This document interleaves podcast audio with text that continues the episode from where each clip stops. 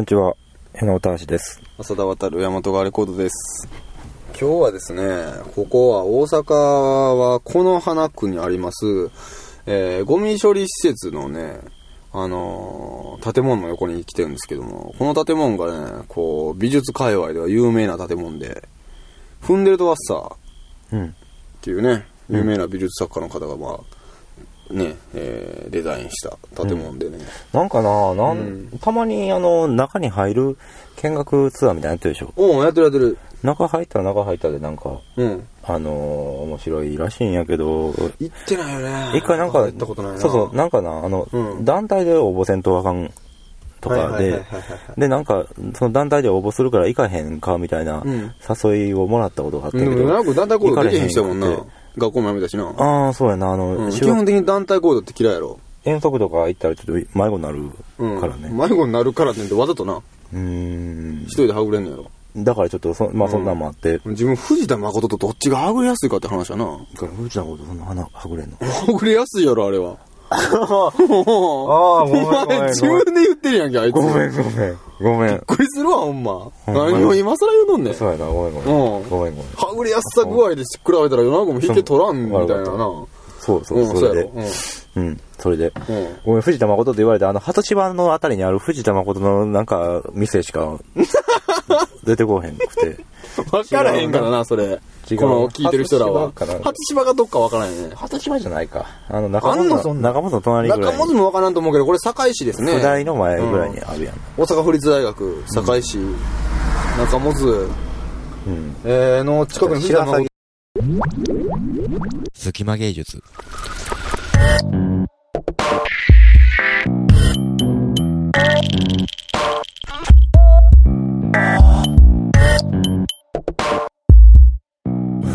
今日東京行ってきたんですよ。あ、そうん。あのー、ちょっと大和川レコードライブ3日間してきたんですけど、東京でね。うん。あのー、いや、ほいで、四谷と新、えっ、と、麻布と、ほいで、えっ、と、高円寺と、四谷ってどこ？四谷は四谷やな。どの辺？なんて言ったんやろ。四谷ってどの辺って、新宿からすごい近い。あ、そう。歩いて行けるな、一応新宿で四谷間で20分ぐらいと。あ、そうで。うん、歩いたからね四谷から新宿まであとうん、であのー、1日目にやったのが、えー四谷やってそれがね場所がね四谷区民ホールみたいなところでね四谷区民地域センターとかで名前だったと思うんですけども、まあ要はぐ行政施設なんですよね、で行政施設の中の音楽室っていうのがあってそこを借り切ってイベントやったんですよ、でいつも僕東京です、えーすごい一番仲のいい友達が、あのー俺はこんなもんじゃないっていうバンドをやっている、すごく変わった名前でしょ、俺はこんなもんじゃない。略してオレコンっていうバンドがいるんですが、うん。この俺はこんなもんじゃないのサックスを吹いたり、うん。でタラチネっていうバンドでドラム叩いたりしてとにかくもうマルチなねいろんな楽器できる足立君っていううん。えーミュージシャンがいて彼はソロでは弾き語りをするんですけども、でその足立礼三郎君と僕とでいつも東京で、まあ、この前も2年ぐらい前に古本屋でイベントやったりとかしたんですけども今回はまあその区民センターで、えー地域センターでイベントすることになって。区民センターの音楽室ってそんなあれやな。四谷区民地域センターとかそんな名前だと同人誌即売会みたいな。そこと一緒にされる。いいけど全然されて。いや、なんかそんな。全然むしろリスペクトみたいな。区民センターのうん音楽室。そうそうそう、音楽室どんなところ？が。そこがね、またね、あのーあれですよ、えー、なんていうんですか、あの、新宿のちょうどし、あれなんていうんやろ、新宿、新宿御苑っていうのあ、ちょっと。言うんちゃう？うん、あのーものすごいでっかいね、あの、もう緑の綺麗な公園が目の前にあって、うん。もう景色がすごいいいのにね、そこ8階とか9階とかあって、音楽室が。もう絶景の景色の中で、そん。な、9回も8回もあるような区民センター、区民センターちゃうやん、そんな。いや区民センターじゃないんだからく地域センターとか名前やったわ確か、うん。どうでもそこどうでもええかな、うん、そこ本水車よ。本水車ボンボンがなくなったってことやから、うん。あのーでそれで、うん。まあ、そこでやったイベントが、7人の、えー弾き語らーたちがちょっとゲーム感覚でライブしてみようと。と。で最後最最初サイコロ振って、うん当たった人が歌って1曲歌って、うんでなんかあの円を囲んでなその7人でな。うん7人ぐるっと円を囲んで、その周りにお客さんがおって、で、サイコロがお客さんに振ってもらってやな。当たった人から歌っていって、ん例えば1は誰々君、3は僕、みたいな感じで。うん。あれやね、ひとし松本の滑らない。そうそうそうそうそうそう、完全にそれやねその方式で、あのーやろうかって思ったけども、いかんせん、7人おったからサイコロ6個しか見えないよね。おっていうことに、後から気づいて、もうチラシにそんな内容載せてしまったんやけど、これはいかんと思ってくじ引きのシステム変えて、とりあえず、7人のミュージシャン、全員に、夏の思い出ソングを1曲教えてもらって、それを全部用意してこっちで、うん。1曲カセットテープに、え1個のカセットテープに1曲ずつを7本のカセットテープ作って、うん。それをくじでお客さんに弾いてもらって、それをカセットテープでガチャって入れて、例えば、えー、サザンオールスターズのしおりのテーマ。彼女は髪を撫でてって言ったら、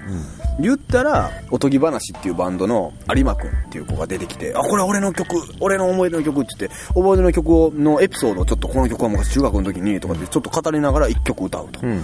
っていうのをやって、で、3回や、三回当たったらその人上がりなんですよ。すごろくみたいなもんで。っていうのをやったんですね。誰が上がったら終わりなの？そうそう、誰が上がっていったら、いや、終わりっていうか全員3回当たるまでやねんけど、あー。だから最後誰が残るかみたいな話で、残ったからって別に賞とかないけど、あの、それをやって、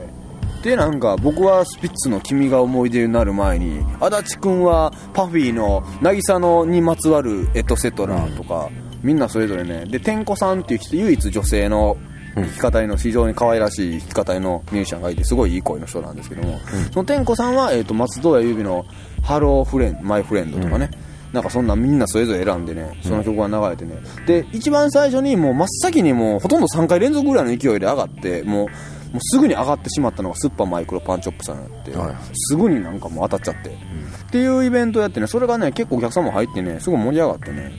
ええ感じのイベントになったんでねへ、ーあの、ちょっと写真とかね、うん。あの、撮ってるんで、ちょっと隙間芸術のサイトにも上げとこうかな、俺、写真。ああ、じゃあ、雰囲気はわかると思う。ギター侍7人がね、うん。ギター侍？いや、ぎえっ、とな、ギターの何7人の侍？うん。うん。え、それは朝の、じゃあ、それはボキャブラリーのななさすぎて今大変やぞ。朝のエピソードどんなものやった僕のエピソード、うん僕のエピソードはなんかもう中学3年の時に好きな子がおって、うん。もうその好きな子が、あのーまあ、S さんっていう子やねんけども、ん。その S さんが高校の時に、その子はまあ頭良かって、うん。なんか、家高校行くって言うから、いや、実はなんかこれ、変な話、なんかやらしい方になるけども、俺も行くってなって、僕もめっちゃ勉強して、その高校行ったんですよ、一緒に。ああ、確かに勉強できる高校。勉強できる、僕高校の時は勉強できたんですよ。うんうんいまあ、地域のトップ校行ってたから。その子がおったから、おその子が行ったから島田文夫って言うんやけども、あ、どうでもや、そんな話。え、な行って、うんその子が一個、俺も勉強頑張ろうみたいなね、うんおっしゃーみたいな話で勉強頑張って、いやもうなんか、だって中学3年の時なんか勉強してるか YMO 聞いてるかどっちかやったから、うん、そんなややこしい中学生やったからね、僕とか。その子がおったから、じゃあ、うんうん、それか、なんかあの、もう、家事、あの、多事総論見てるかみたいなの尽くし鉄やね勉強できる子うん。みたいね。まで行って、んで、なんかあの、文化祭が6月やったんですけど、高校の。で、振られてですね、あ、何やこれと文化祭の時にこう、告白したんや、その1年生の。でその時によく聴いてたのがスピッツの君が思い出になる前にってあのね、うん。曲やったんですよね。うん。うんえ、そんなん、あで、それを真面目にエピソード語ったら、客引いてしまってね、うんシーンみたいな。おいおいみたいな。あびっくりしたよ、ほんと。あ、なるほど。うん、真面目に。あれ引きましたみたいな。でちょっとなんかクスクスって笑って、みたいな。一番真面目に語ったからね、僕。次は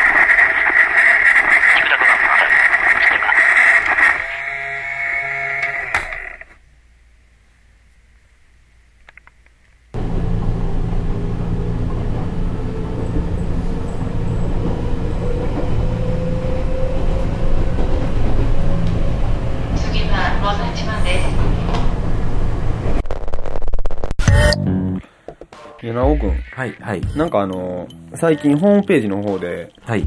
あの、米子正しの、えーホームページありますよね。うん、あるよ。えーっと、なんか新しい、あの、ページ立ち上げて、なんか、新しいプログラムの紹介をしてたみたいなんですけど、なんか作ったんですか？また。あー、いや、あれちょっと前に作ったもんなんですけどね。はいはいはい。あのー、作ったのは、えっ、ー、と、なんちゅうかな。うん。インターネット上の、うん。インターネット上のサイトにアップされてる、うん。えー、音源があるじゃないですか。音源って音楽とか、はい。このポッドキャストもそうやし、はい。があるじゃないですか。はい。MP3 ってことですか？そうそうそう。うん具体的には大体うん MP3 って件探してるんやけど、MP3 フはい。ァイルはい。を、えー、と検索して、はい。無作為で再生するっていうソフトを、フライト作ってもうそれはあれですよね。要はその、完全にもう、ワールドワイドに上がっているものを拾ってくるってことは、もちろんそこに引っかかるものっていうのも言語とかもバラバラだし、うん。もうそれが全然こう、なんか、こう、フィルターリングをするわけとかでもなく、む本当に無作為にシャッフルで流れるって感じなんですか？世界中におあの、アップされている MP3 ファイルが。うんうん、そうなんです。今ちょっとまあ、なんかフィルタリングできるようにしようとか、なんかいろいろ考えるのは考えてんけど。まだ全然何もしてなくて、うん。本当に無作為で抽出してきて、あの、再生するだけの状態なんで、うん。なんかそのファイル、そのソフトね、結構使い方次第では、うん。例えばなんか、まあ、芸術の枠組みで、うん。そのソフトをうまいことこう使って、なんだろう、あの、例えば普通に音楽であったりとか、まあ、うん。コンセプチャル的なものに展示、音の展示とかでもなんかそういうシステムを使うとか、いうこともできるのかもしれないですけども、もっとなんか全然違う芸術とかの枠を離れてそういうソフトをなんか活用するような機会とかってあってもいいんかなっていうふうにちょっと思ってて、なんかそんなにそのアイディアっていうのはまだはっきり浮かんでないんですけども、うんなんとなくその、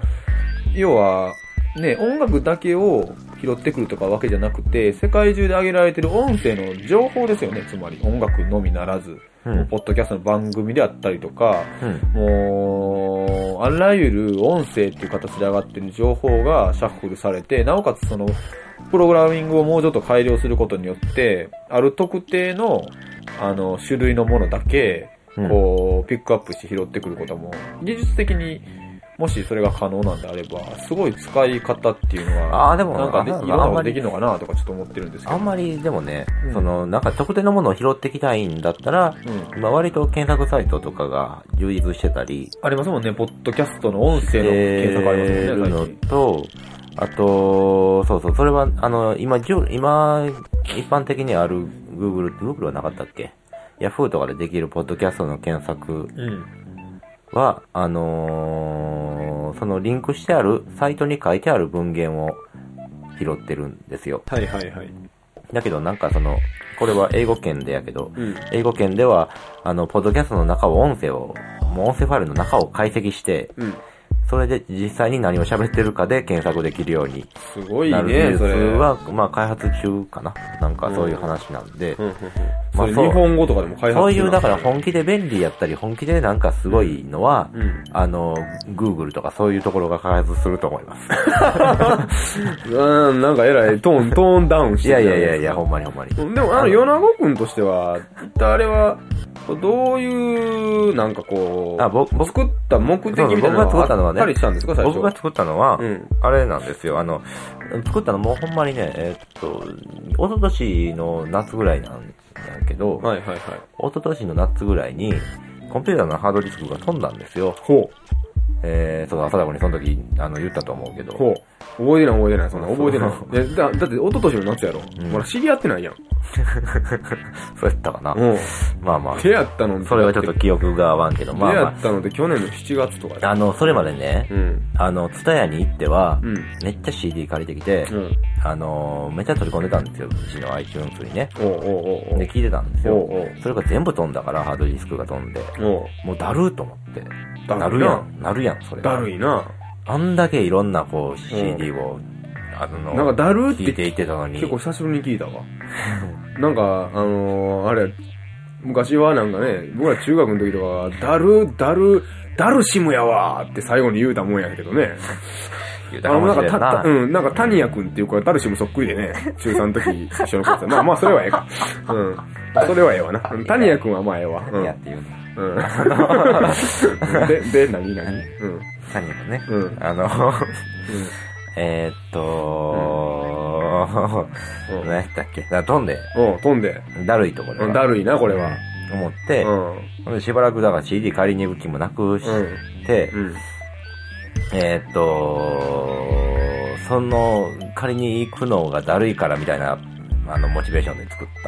なるほど、なるほど。探したれ、世界中のファイルを、みたいなのあったんや。たのと、うんあと、まあ、効率悪いなその作業。だって、借りた CD をそのまま検索できるわけじゃないやん、別に上がってんの。え？だっていろんな CD 借りたんやろ伝えやから、自分。うん、なんか、いいろんな渋谷系の CD とか借りたんやろうん。ほんで、それを別に特定して、その自分が作ったソフトで検索して落とせるわけではないでしょ、もちろん今の。うん、うん、もちろんそうやし、うんあの、ウェブ上に、インターネット上に上がってるものやから、うん。あの、これ、あの、その、一時流行ったその、ウィニーとか、そういう、なんていうの？あの、アンダーグラウンドなところで、はい。に上がってるファイルっていうのは結構その、既成の楽曲を取り込んだものが多かったりするわけやけど、うん、いや、そうじゃなくて、公式に上がってるやつなんですインターネット。上に上がってるものっていうのは、うんまあまあ中にはそりゃあの勝手に上げてるやつもあるやろうけど、あるよね。隠してあげてるやつもあるからね。うん、でも大体はまあ、あの自分で作った音楽であるとか、自分の発信してるポッドキャストであるとか、うんあとまあ、あの、その商業的に流通してる音楽がかかるときは30分ぐらいのサン、30, 30分じゃない30秒ぐらいの、そのレーベルなりが作ってるサンプルだったりとか、いうのが引っかかるんやけど、うん。あの、そういうモチベーションと、うん。あと、その自分が知ってる、自分が知っててなんか興味がある音楽の方向性とかがいうのがまああるとして、うん。そういう音楽を聴きたいっていう欲求ももちろんあるんやけど、自分の好きな方やから、うん。ただ僕ら、僕とか浅田くんとかもそうやと思うけど、浅田くん、僕らみたいにあの、音楽が好き、音楽に限らへんやろうけど、何かしらちょっとマニアにななってくると、うん全然その中で自分の経験したことのない、自分やったら絶対選ばんやろうものを、うん。なんか聞いてみたいみたいな。ああ、それはあるよね。で、世界規模の、ね音楽、あの音楽とかファイルがシャッフルで流れるってことは全然想像してなかった、しなかった国のようわからん民族音楽とかが例えば流れる可能性ってあるわけで、そういう、なんじゃこれって思いたいよね。うー体験をしたいなと思って。はいはいはい。そういう意図が一つは。そうだね。でそういう点では割かし、うんその当たり外れがあるんですけど、うん。まうんあ、あの、わけのわからんものもかかるんで、なあ、ひょっとしたらタニヤ君が歌ってるやつとか引っかかるかもしれない。タニヤ君ミュージシャンになってたんか、みたいなな。そうやな。う。うんん。今なかなかそんなんで、もし、あの、僕のサイトから行けますんで、えチョラな、チョラジオって書いてるやつちょ、リンクちょラジオって言うんですか、それ。可愛い名前じゃないですか。リンクしてるやつなんで、もしよかったら、ぜひね、見てみてくあださいの、これを機会に使ってみて、感想などを米子軍の方にね、あぜひぜひ、うん、送ったらなんか、いいと思いますよね。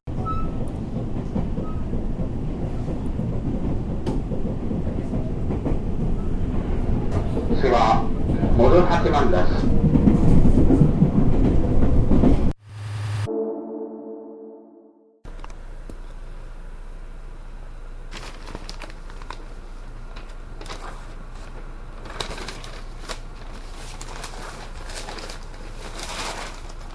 皆さん、お待たせしております。ロストジェネレーション僕らの名作バイブル、えー7回目で、えーございます。いよいよ佳境にね、差し掛かってきました。あの、もうそろそろこれも10回で終わろうかなと思ってますけども。え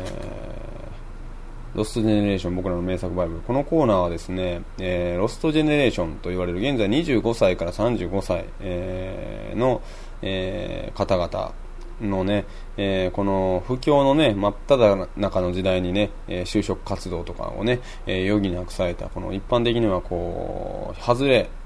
くじを引いた、え人たちみたいなこと言われてるね、この世代、え私も28でございますから、えーもろこのロストジェネレーションというね、この朝日新聞がね、えー正月ぐらいから特集してたこの世代にぶちあ、あの、思いっきりこう被ってるわけなんですけども、えーそのね、えー世代の人たちがね、えー昔こう影響を受けてたサブカルチャーをもう一回見直してね、えー元気を取り戻していこう。ロストジェネレーションがなんや、なんぼのもんじゃと言うていくコーナーなんですけども、今回ちょっと趣向を変えまして、過去のものからではなく、このレスト、ロストジェネレーション、我々がですね、現在、えの、この、文化からね、何を感じることができるのかっていうことをね、何を言うてんねんって話ですけども、すみません。全然説明になってないし、全然深くない趣旨で、申し訳ないですけど、何が、要は趣旨を変えてとかで、ちょっと違うことを今回ちょっとしたくてですね、あの、今回だからもうちょっと別、別号みたいな感じでちょっとお届けするんですけども、いや、あのね、過去のこうものを探そうと思ってたらね、こう身近にすごいものを見つけてしまいまして、今回それを皆さんにちょっとお伝えしたいと思いまして、えーっと、私たち、えー、浅田渡も、あね、えー、米子正もですね、共にロストジェネレーション世代で大阪出身なんですけども、あのー皆さん、7月の29日は選挙でございます。選挙。私もね、朝からもう仕事なんですけども、ちょっと朝前にね、日曜日といえども仕事があってですね、朝、ちょっとすごい朝早い時間に行こうかな思ってるんですけどもね、あのー選挙候補って新聞入るじゃないですか。別に新聞取ってなくてもポストに入るでしょ？選挙候補ってね。で参院選比例代表選出議員選挙、えー候補っていうのがまあ入ってたわけですよ。えっ、と、これはまあ、あの、あれですね、えー、比例代表ってことは要は政党の宣伝ですよね。ねで、各政党の、あの、要は公約みたいなことをね、掲げてるね、候補ともう一枚これ紙が入ってて、これがですね、参院選のこの大阪府選出議員の選挙候補なんですね。えっ、と、これにちょっと突っ込みを入れたいなと、えーいうことなんですけども、まあ私そんなに別に、あのー確かにね、昔大学時代は法学部で政治勉強してたんですけども、なんのこっちゃっていうことでですね、あまあ、の好きは好きやったんですけど、そんなね、全く、え詳しい専門的な知識も持ち合わせてないんですけども、とにかくこの選挙候補ってね、面白いんですよね、これ見てると。なんじゃそれっていうようなレイアウトをしてたりとかね、そんな公約絶対無理やんっていうような公約を掲げてるような団体がおったりね。なんか、おいおいって、普通に政治知らんくても明らかにこれおかしいやろっていうようなね、ことがあってね。ちょっとね、なんか今日はね、ここからね、ロストジェネレーションを切り込んでいきたいと思います。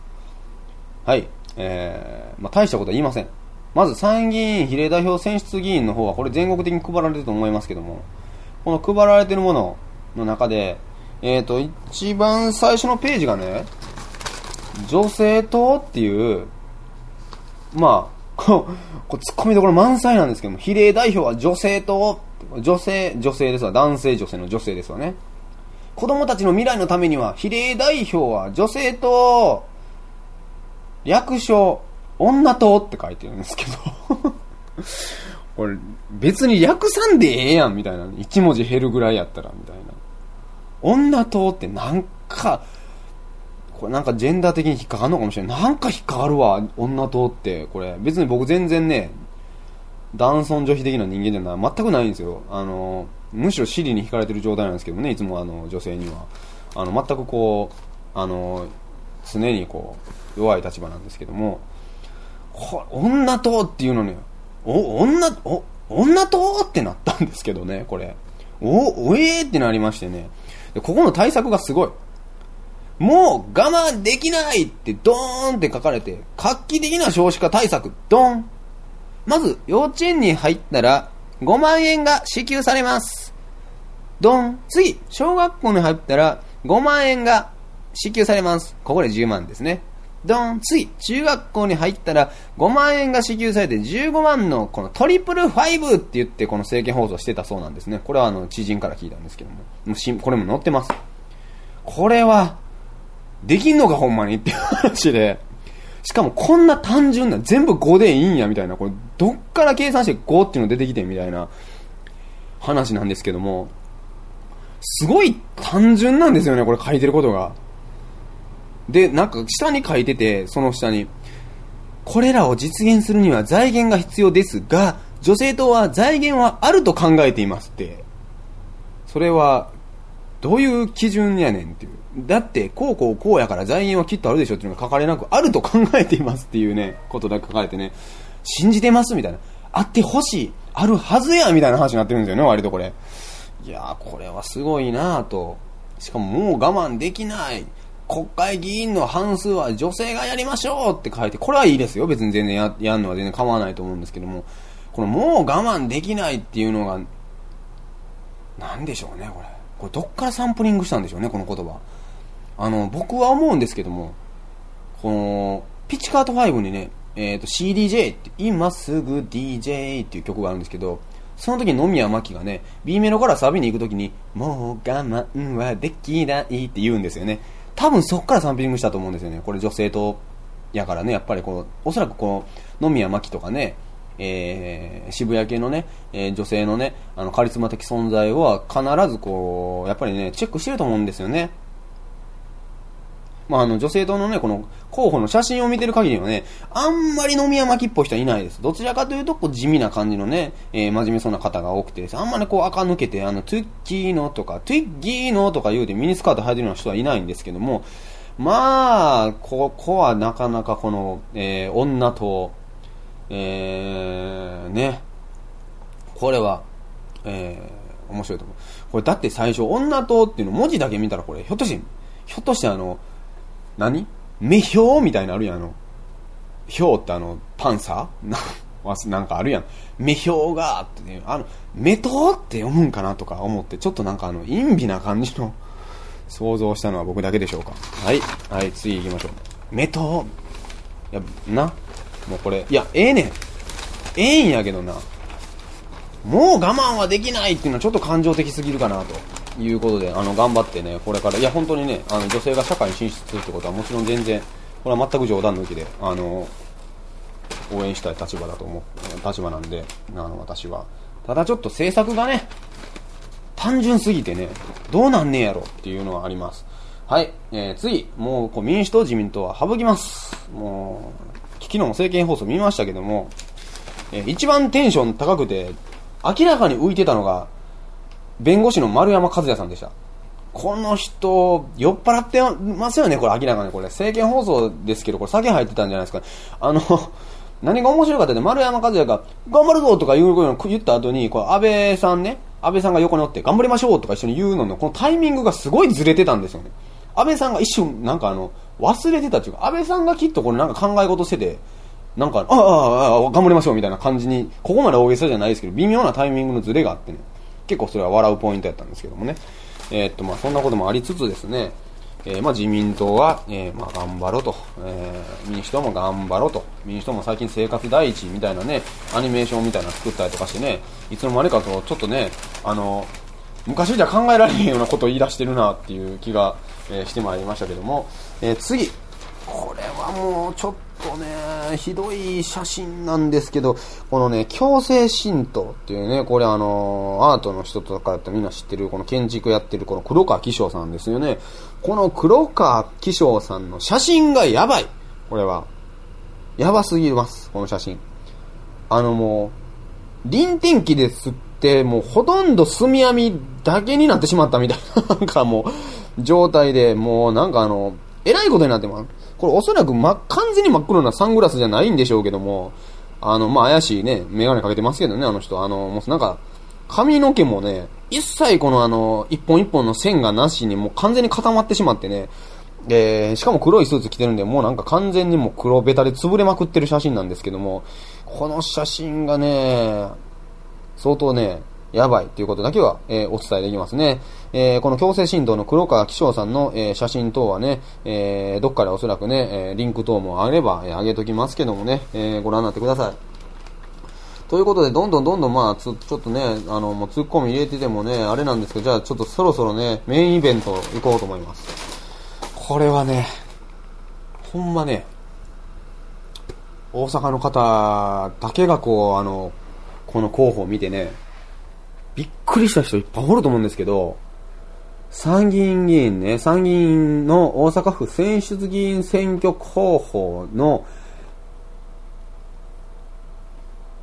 これに度肝を抜かれた方はいっぱいおられると思います。えーっと、まず、まあ皆さん選挙候補のね、えーっと、見たことあると思いますけどもね、この番組も二十歳以上で聞いてる方とかだったら特にね、あの、ちゃんとレイアウトされてますよね。なんかこう、例えばこれね、えーちょっと読みますと、民主党公認とかいうのがまず書かれて、参議院大阪区、え大阪選挙区候補で名前、梅村聡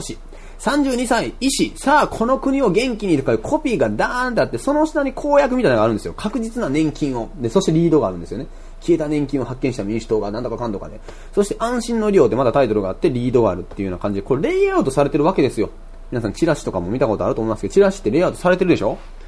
ね、で、大体そういう風なね、まずでっかいコピーがあって、名前がドーンってあって、どこどこの、えー推薦っていうのがあって、そして、そのまんま、えー、5つぐらいのこう、箇条書きでなんかあの、公約みたいなのが書かれるっていうパターンなんですけども、そのレイアウトを完全に無視してですね、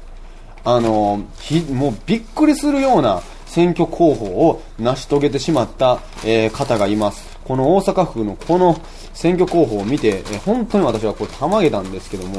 たまげて思わずこう、いろいろ調べたんですけど、あんまりこう、出てこなかったんですよね。あの、インターネットで。で、まあ、これをちょっと、こ、ここで紹介すると、どこで紹介すんねんっていうことで、こう、隙間芸術っていうのは、こう、社会とアートをつなげる番組ですから、えーこの選挙候補をアートな視点で見たときに、えーどう見えてくるのかということで紹介しましょう。えー飲食店、元飲食店経営の、えー方で、大谷義夫さん、えー大きいに谷ですよね。で、義は、あの、義経の義ですよね。義理の義です。で、王は夫の王です。この方、写真1枚と、しかも、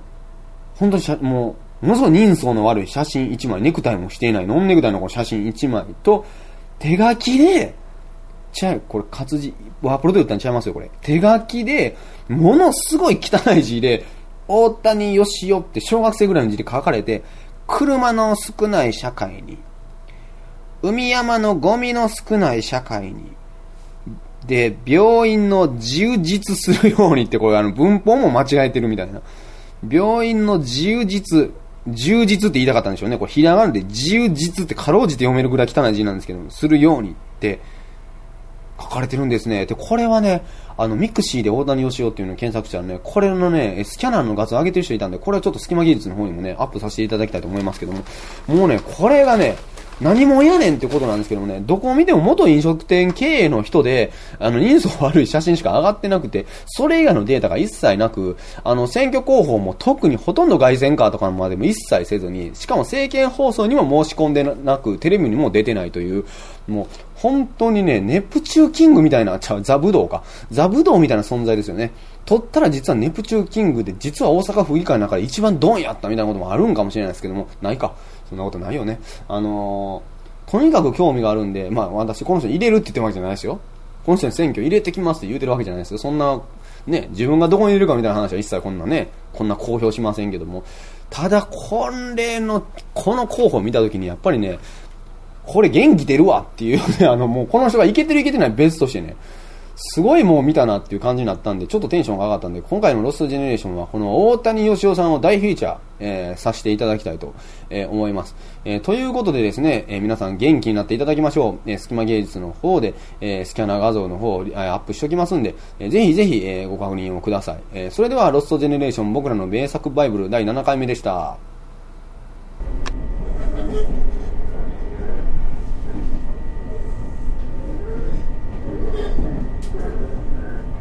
次は58番で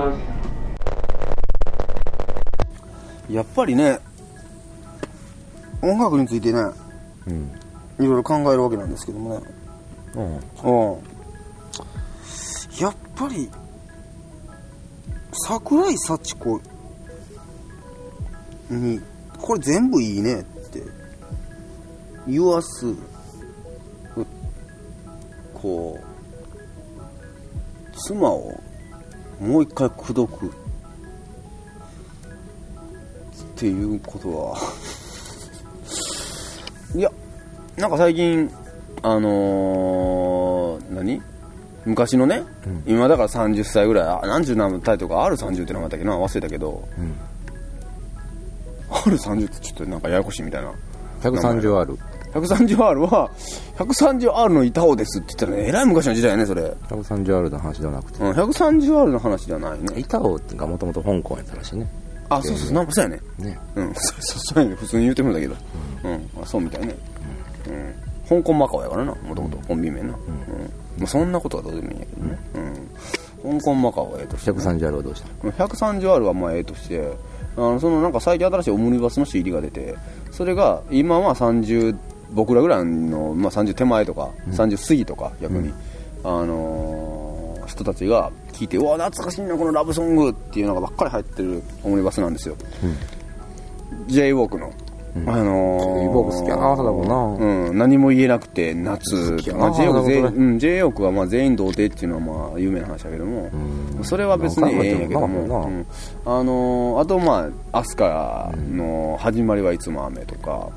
いろんなのが流れて、で、桜井幸子が、これ、桜井幸子言うてもだけど、桜井幸子が、これ全部いいね、みたいなこと言って、で、最後にキャッチコピーが入って、もう一度妻を口説こううん。って入って、その CD の宣伝。うん。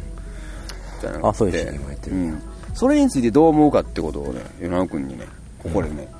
一応もうまあ、朝生並みにうん。菅三十と一緒に最後まで対談してくれていいから、うん。あのー、やっぱり、もう、しばらく一緒におると、あれでしょ、もうこれ本当に真面目な話で、一うん。般論として言いますけど、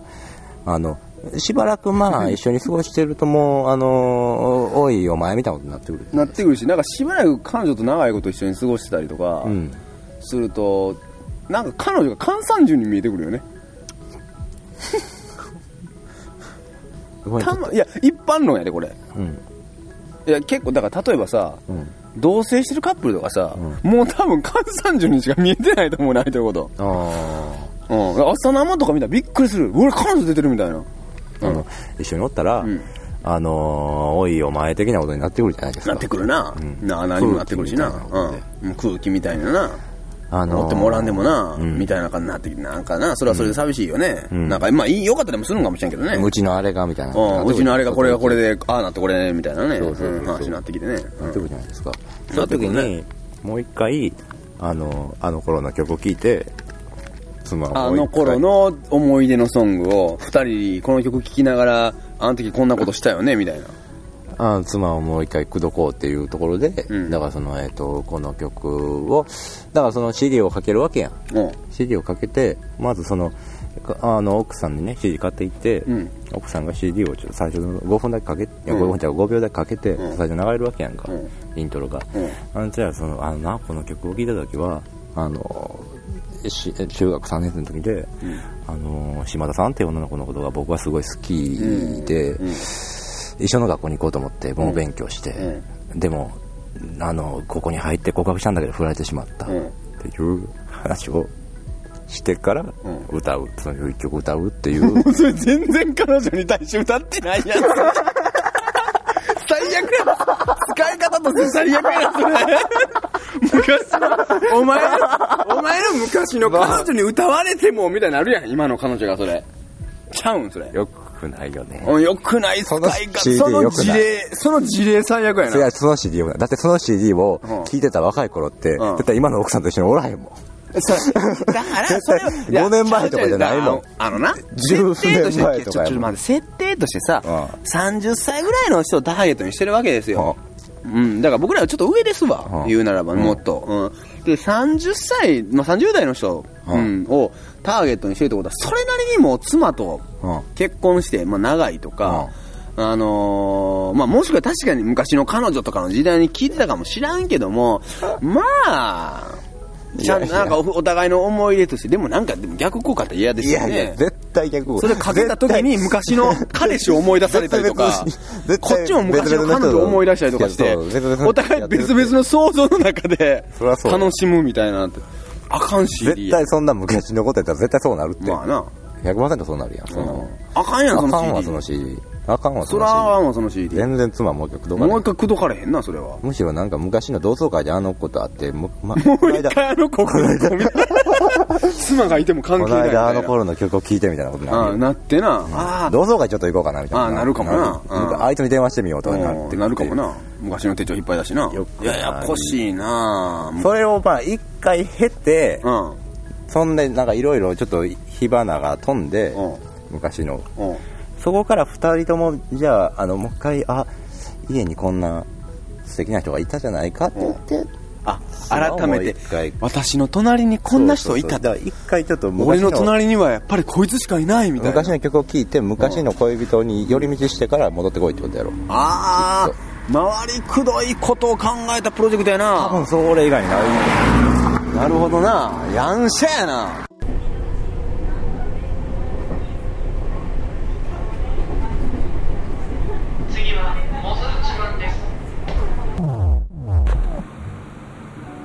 はい、えーイベント情報のコーナーです。えー今週は私、えー、大和川レコード浅田渡がお伝えします、えーイベント情報は、えー神戸の、えー、歌舞伎神戸アートビレッジセンターってところで、えー行われる、えー展覧会のご紹介します。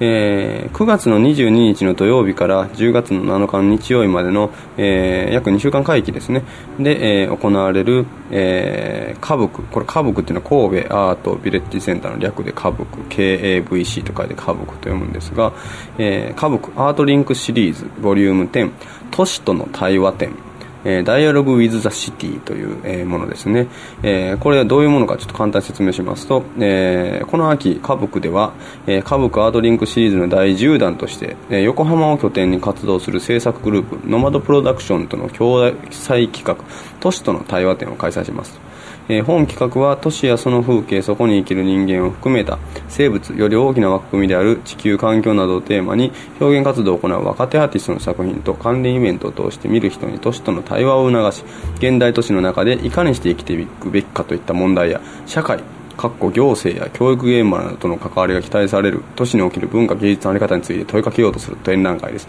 長いちょっと説明をダーッと「かっこ」とか言いながら、えー丁寧に読んでみたんですけども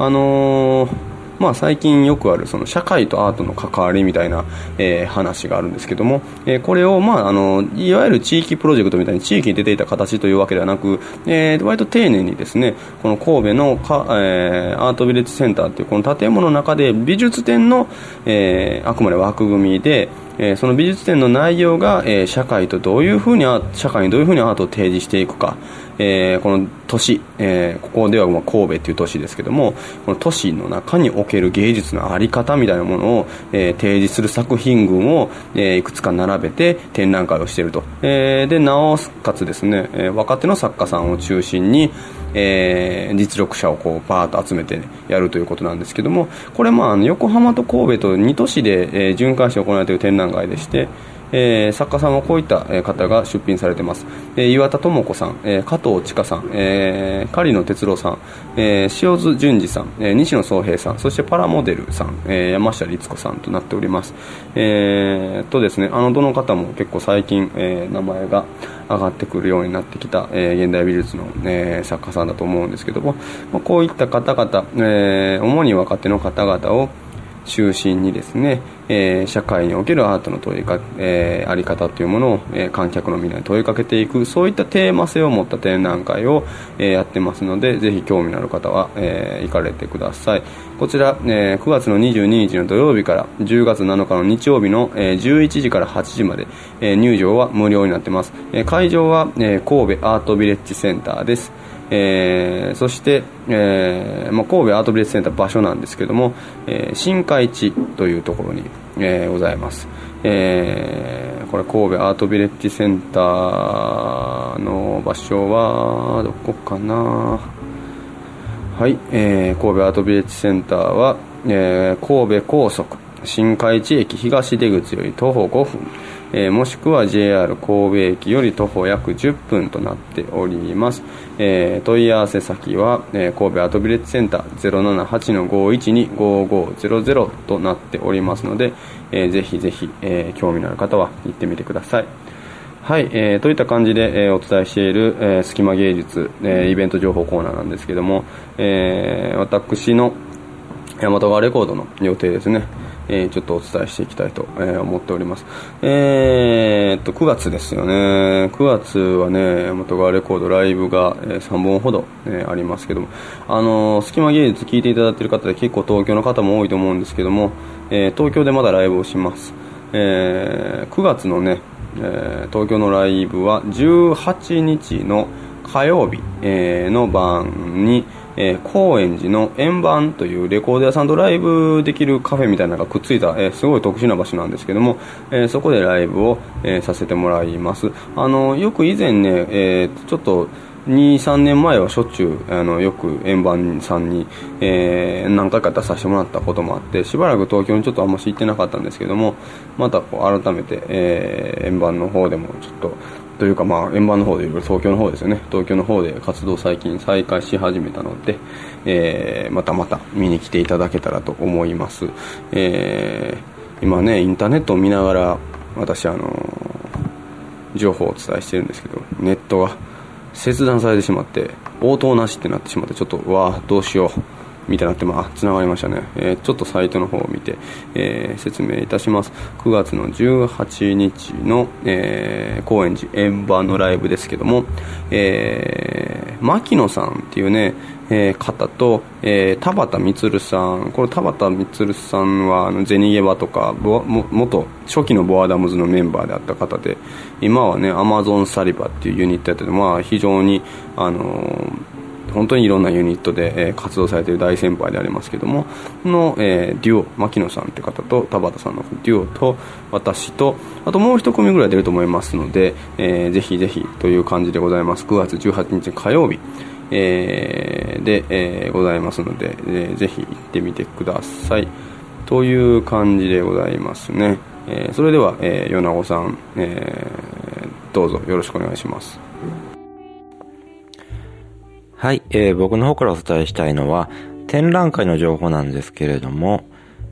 京都ニュートロンで開催される、かけらな夏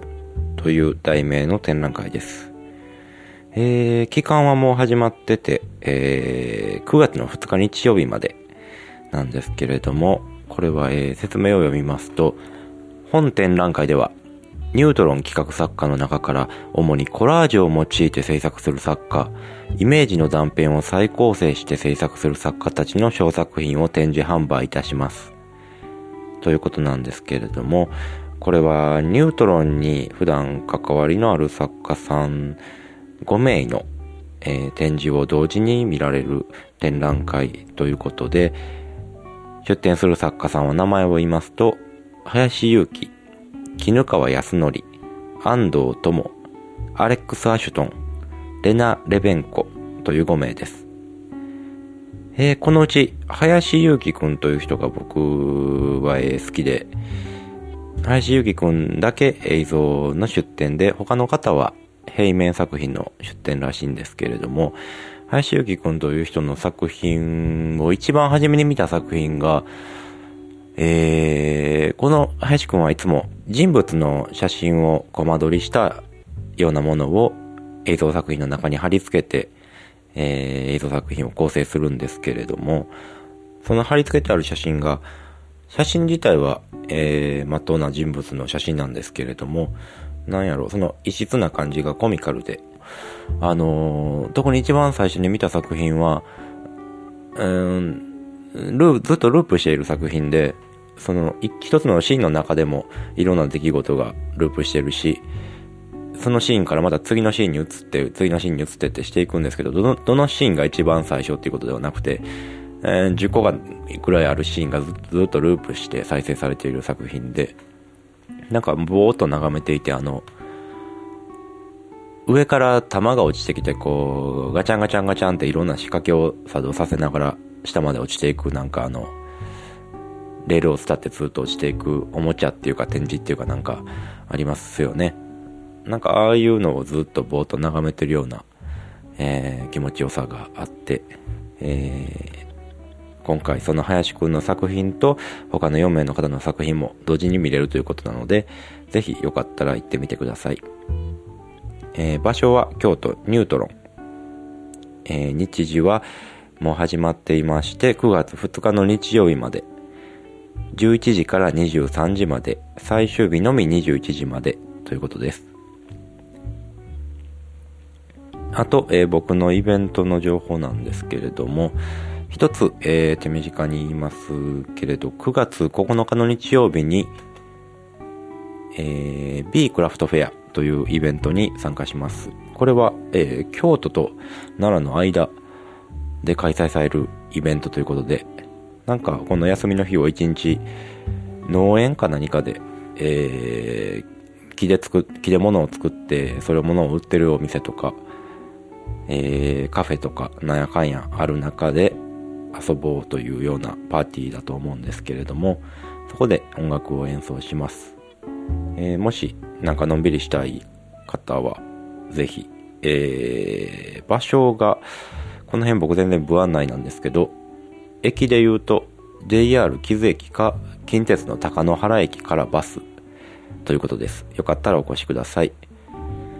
あともう一つ、えー9月の16日に、これは関西のイベントじゃなくて、えー福島県のイベントなんですけれども、えーこの隙間技術聞いてる方で福島県の方いるのかどうかちょっと自信ないですけど、えーいるものだと信じて今から喋りますけれども、あの、福島県のアートポート小名浜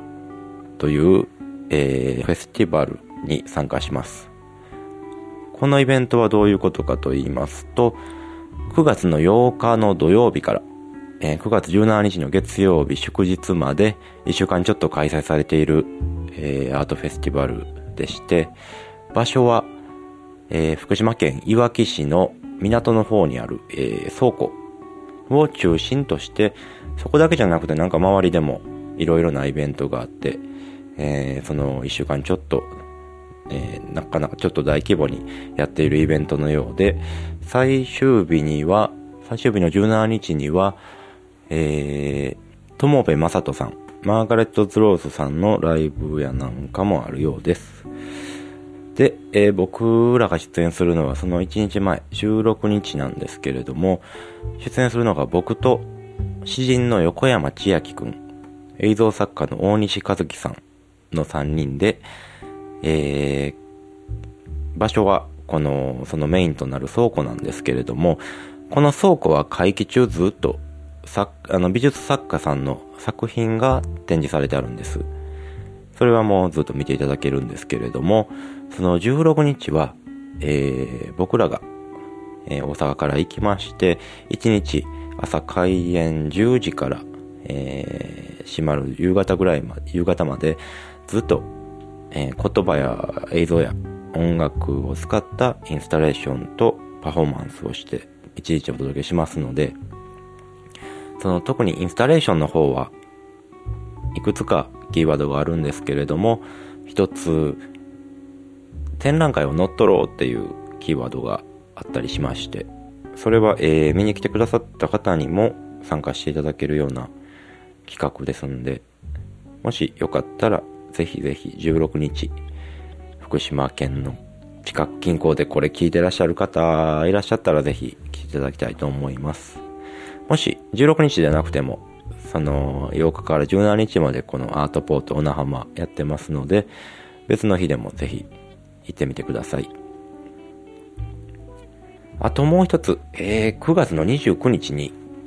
僕と浅田くんと一緒に出演するイベントが大阪であるんですけれども、これちょっとまだ詳細がはっきりしないので、もし、えー僕と浅田くんと出るイベントに興味持っていただける方がいたら、日にちだけ開けといていただけたら、夜です。夜7時ぐらいからですんで、えー、また詳しくは次回お伝えします。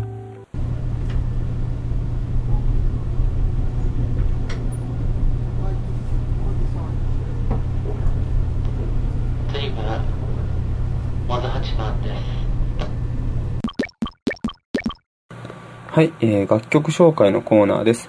えー、本日お届けするのは、えー、大阪を中心に関西で、え活動されている、ヘスペシャンカという、えーバンドの、えー楽曲を紹介します。えーこのバンドはですね、えートランペットをメインに、えーギターボーカル、そしてコーラス、えードラムスからなる、え4人組のバンドです。えーこのバンドの、まあ、中心となっているのはですね、えー以前あの、まあ、現在でももちろん活動中なんですけどももう長年にわたってですね、えー関西のオルタナティブロックシーンでは結構、えーもういろんなところでどんどんどんどん、えーライブをしてきたですね、えーなんて言ったらいいんですかね、えーまあ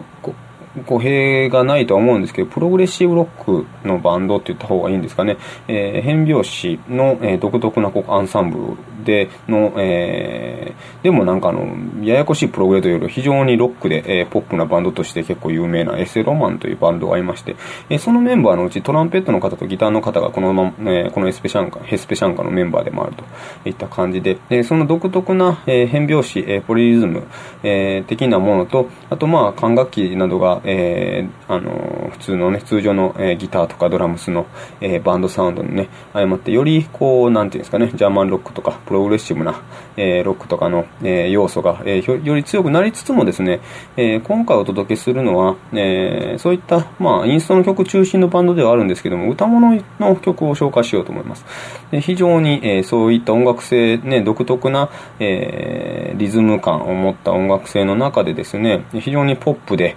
えーちょっと、なんていうんですかね、えーキッチュな感じの、えーこのね、歌が乗ってくる、えー非常に面白い曲だなと思って聴いてました。えーそれでは聴いていただきます。えヘスペシャンカのファーストミニアルバムより、え夜は眠ろう。どうぞ。